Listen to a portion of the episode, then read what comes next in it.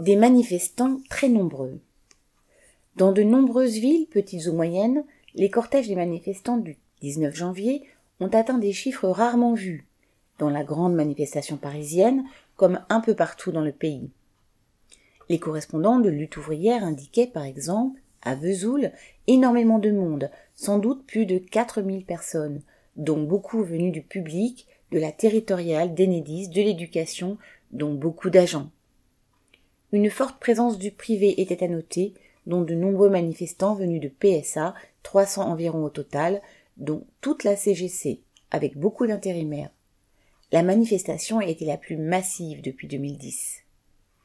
À Belfort, on comptait des milliers de manifestants, au moins 4000 à 5000, un nombre pas vu depuis peut-être 2010, avec beaucoup de salariés du privé, certains, certains n'ayant jamais manifesté auparavant. Les discussions portaient sur les salaires, les conditions de travail, le boulot, les prix, la pauvreté. La grève, entre autres entreprises, était très suivie à GE Alstom.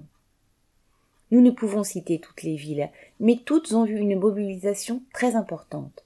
C'était le cas à Mulhouse et Strasbourg, mais aussi à Tours, 13 000 à 20 000, à Bordeaux 20 000, Toulouse 30 000, Épau 14 000, à Rochefort 23 000 et La Rochelle, à Rouen 20 000, à Orléans 16 000 et Caen 20 000, à Nantes 50 000 et Saint-Nazaire 10 000, à Troyes 6 000, Périgueux 10 000, 4 500 à Arras, 6 à 7 000 à Boulogne-sur-Mer, 2 000 à Abbeville et à Maubeuge, 3 500 à Compiègne.